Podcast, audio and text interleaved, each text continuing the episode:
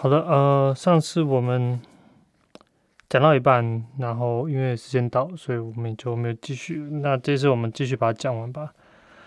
呃，我最想讲的是说，诶，我先讲个故事好了，就是说我自己的岳母，她是一位命理师，然后姓名学呢是她的强项，就是她她也懂一些其他的东西啦，就是比如说易经啊，比如说风水，她她都懂。但是他姓名学是他算是他赖以为生的东西，然后大概就是我认识跟他有关的亲戚朋友，全部都改过名字啊，一定是跟他有关系。比如说他的姐妹、姐妹的儿子、姐妹的女儿，或者是说呃任何有有一点点关系的，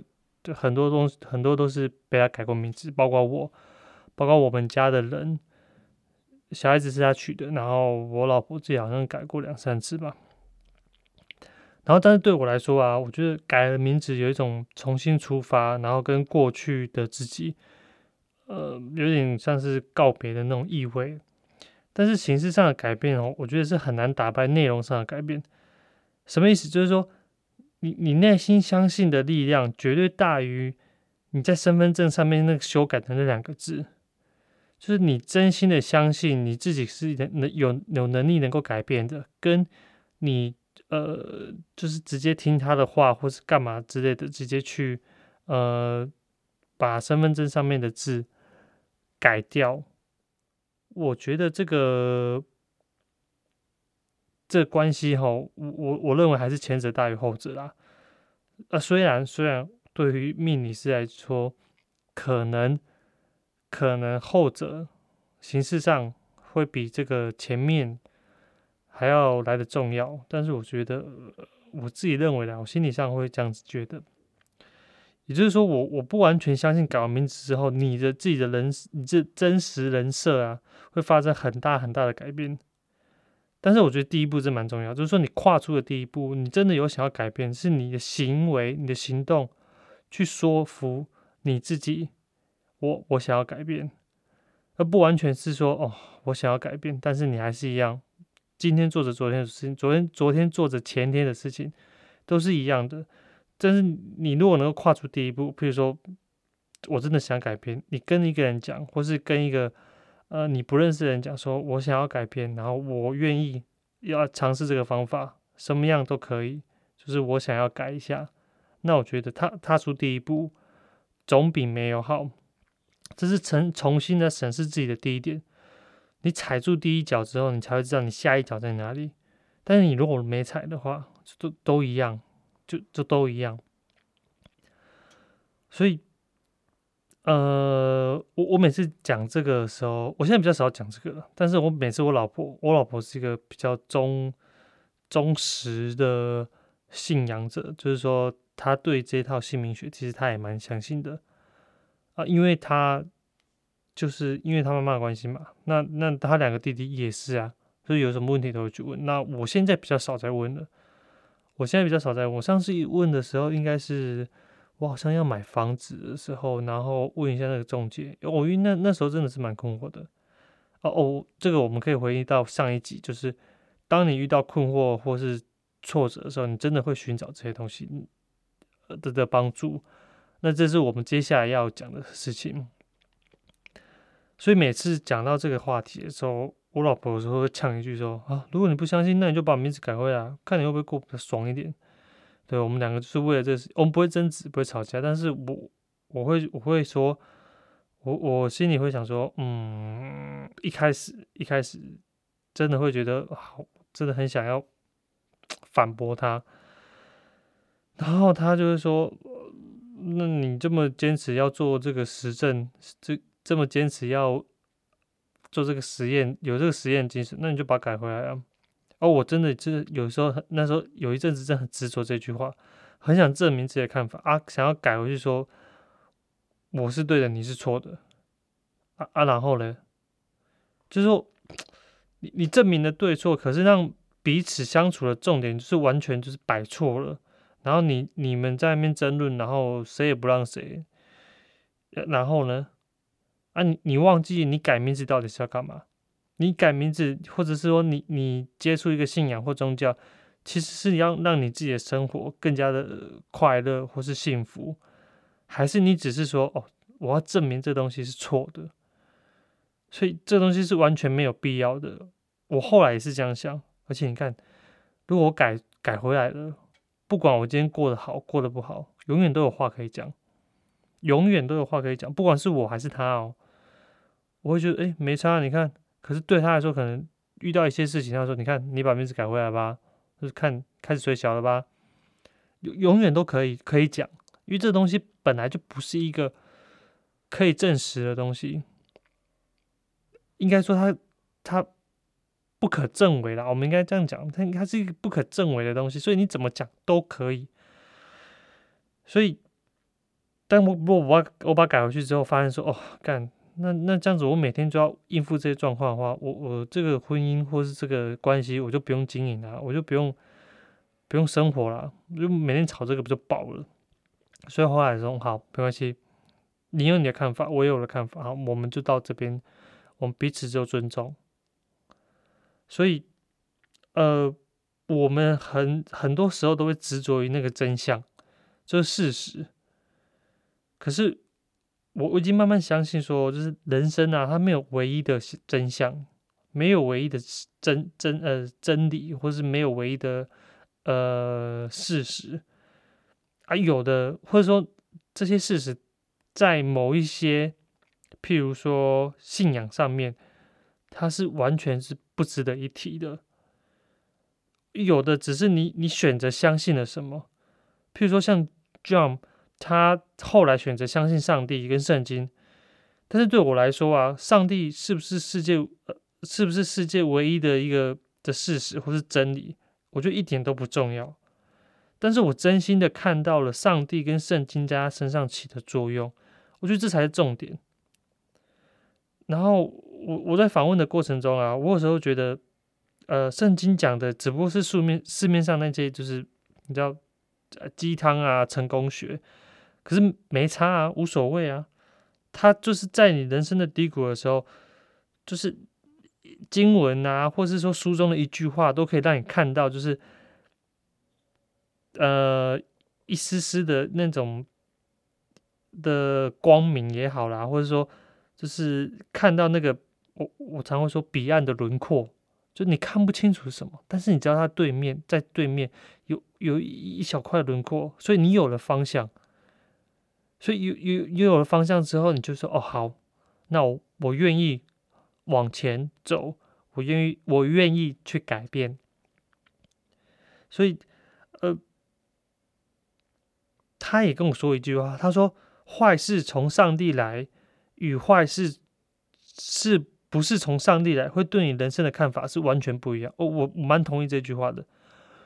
坏事，你认为上帝坏事从上帝给你的考验跟。坏事并不是上帝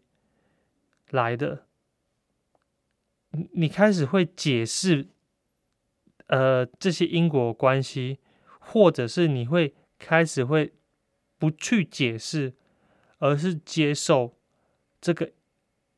非因果关系，就是它不是因果关系，它是一个随机的，它是一个无常的。我我听完这个访问，一开始觉得怪怪的，然后我。呃，他我就说，上帝创造了万物，然后你说坏坏事不是说从你那边来的吗？这句话我就就呃想超久的。后来呃杰他就问我问我说神明是什么？哦回回应了我这整整段的访问，我我会开始写这一段，就是说神明到底是什么？我才发现说哦，我几乎不能客观的说出这个问题的答案。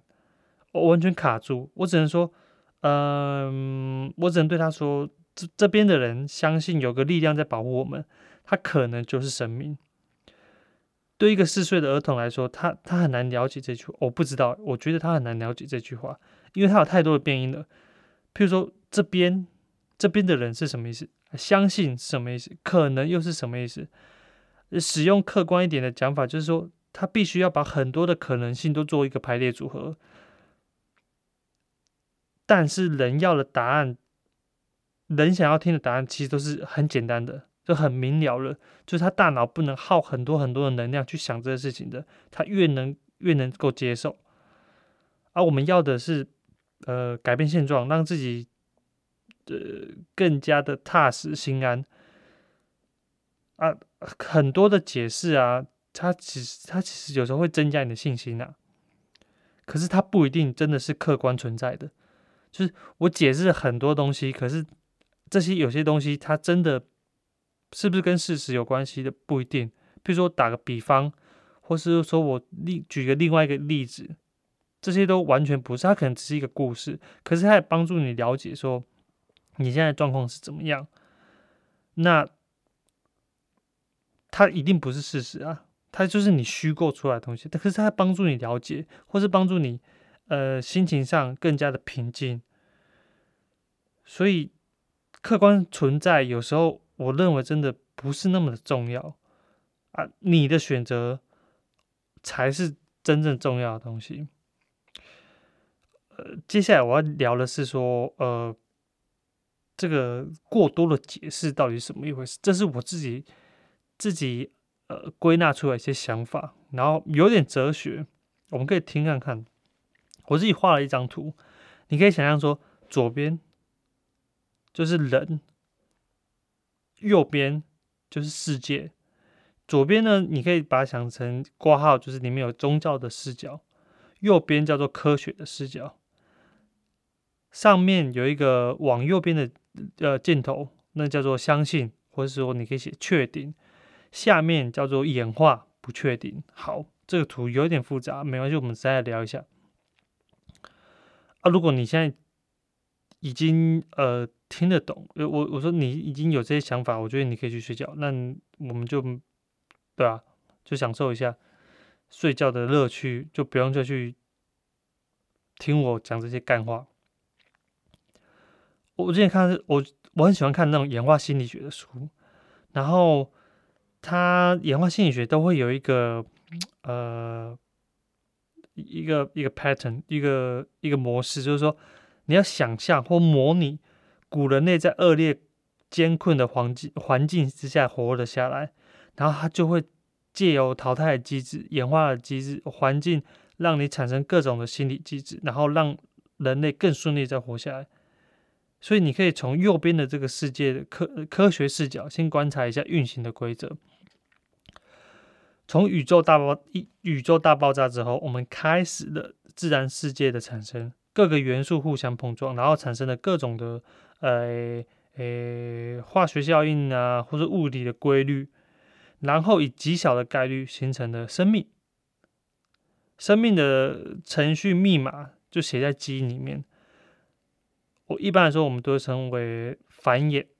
跟生存，然后这两个动力。在执行了生命这个肉体的存在，也就是这两个动力造就了整个自然界、自然世界里面的多彩多姿。然后你想看看其他的星球，你可能没有办法再找到，呃，目前地球这么富有生命力的一个一个行星。所以，嗯，当然就是。生命被基本粒子碰撞出来，这个世界是不会因为你，然后它停止运转的。就是它并不是说你生命出来的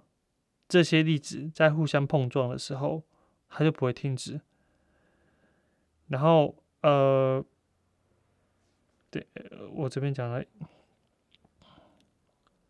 然后突变跟这个演化，它就会交互的。交互的机制就出现了，就这样生生不息，然后物竞天择，然后一直到你现在看到，你现在听到了，呃，这个 podcast 的这个这个节目，这我觉得，你觉得好像很正常啊，因为这对我们台湾的学生来说，这一切都是。很稀松平常的，可是如果你是有宗教信仰的人，或是尤其是那种呃基督教或呃天主教，你一定会出来站，站到你就是根本就是没有办法反驳。我我之前有研究过这这个生命呃创造论，还是这个，反正就是生命是某一个更高维度，或是一个，或是呃，上帝创造出来的的的理论。我发现你怎么讲也讲不过他，因为他们的理论很很严谨，非常严谨。因为我因为那么多人，或时间过了那么久，他们比演化论还要早出来那么久，他们能够自己自洽的说法太多了，我你根本讲不赢他们。那你你也没有没有必要讲讲的像他们啊。所以你如哦智慧设计论啊，看。智慧设计论，它解释这个世界的一切，你就会觉得哦，他们的说服力或是他们的逻辑推理能力真的是蛮强的。但是我们接下来要谈的是左边到右边，世界的运行它是不确定性的，所以生存跟繁衍这两个方程式，它运算到呃极端的过程，就是这个世这个自然的世界会被我们生命说服，地球上的环境会不断的。因为生命的影响，譬如说像植物跟温室效应，或是种子的传播，它会慢慢的改变整个地球上面的环境。然后呢，呃，有一本书叫做呃哈拉瑞，就是那个人类大历史。人类大历史，它上面写说，想象中的共同体，想象中的共同体。它会造就我们现代文明的成就，所以不管是政府、法律、金融系统，或是宗教跟科学这两个兄弟，这两对兄弟，呃，共同体法则的第一条就是世界是不确定性的，但是人类需要解释，人类需要解释，人类需要确定性，所以如果找不出这个世界规律，一定会影响我们的延续，所以那就我们自己造一个吧，好。那造出什么？会不会就是宗教跟科学？那宗教就成了解释这个科学所没有办法解释的新的语言。所以，像呃，如果科学是一颗足球的解释量的话，那宗教就是整个足球场的解释量，它几乎可以解释所有的事情。他们两者是完全不同量级的，因为你前面那个科学啊，它还是需要实验做基础，可是后面那个宗教。他就只要让你有一个安安定感，让你解释到你可以觉得心很安，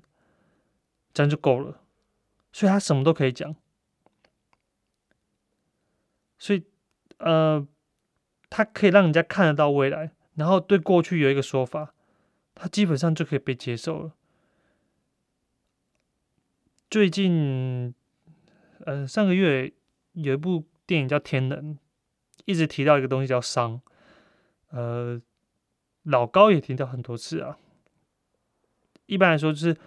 熵就是物质世界里面的概念嘛，就是从有序到无序。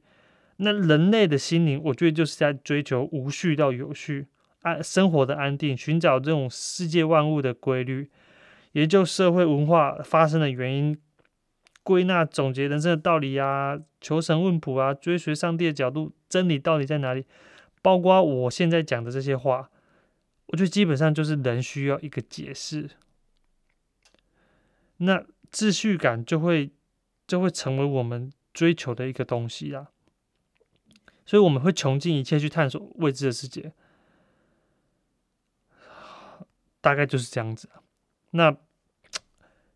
我觉得你想要选择什么样信仰，我觉得旁边的根本就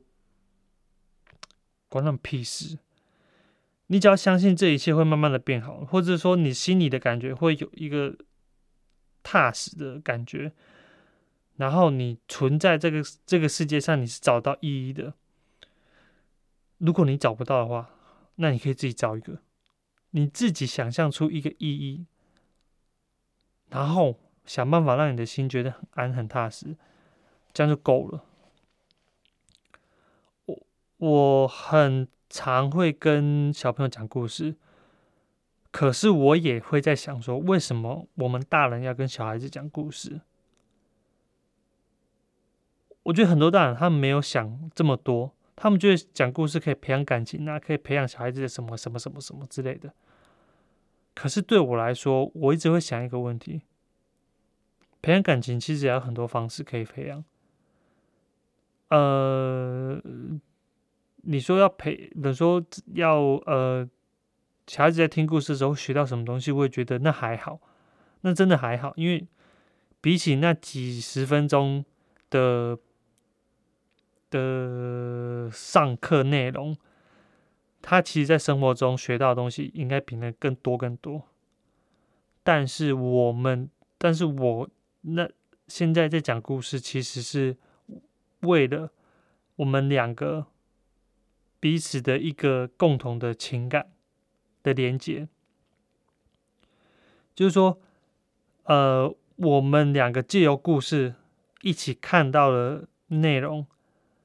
产生了共同的情感，然后让我们的想法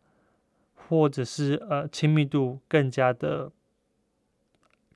呃连接的程度更高。我们的频率可以越来越重合。虽然，呃，他在听故事的内容跟他在听故事的想法，听完故事的想法跟我的想法一定是完全不一样的，一定是完全不一样的。可是我可以借由他听故事的反应去调频啊，我觉得应该是调频，就是我会很喜欢说跟孩子是。处在一个共同有的情感上面，我不知道在哪一本书看到，好像是武志红的那一本，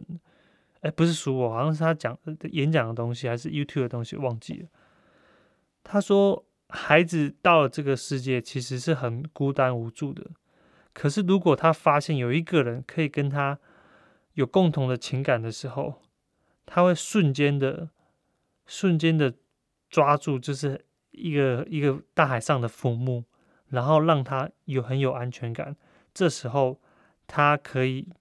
去做自己很想要做的事情。那对我来说，讲这些故事，或者是说这个故事里面的内容，其实有时候根本一点都不重要。比较重要，其实是我在讲这个故事的时候，跟他分享的。情感的东西，或是他跟我讲说，哦，他他认为的想法，或者是他听完这个故事有的那种呃感觉，然后我如果我是不是有感受到了？如果有的话，我觉得这真的才是呃这个讲故事真正的有意义的地方。那我刚刚这些。我刚刚这些讲的东西，其实就是我自己创造出了一个意义来，然后我再把它转换成现实。你说他小孩子是不是真的？是不是真的？因为这些连结的关系，所以他会变成更好的人？根本好像也没有那么重要。但是我就觉得这样是可以做的，我就觉得这样是是有意义的，那我就去做了。我也会觉得这样子让我的心，呃，更加安定，说更加的知道我要怎么跟小孩子做沟通，好吧？今天讲的东西真的超级严肃的，所以这是我自己，不要说研究，就是说呃，有的一些想法，一些一些，或是是一些人生的哲学。是真的是有点硬哦，呃，如果觉得你听完听爽了啊，如果你真的觉得很棒，或是说你真的觉得嗯有 feel，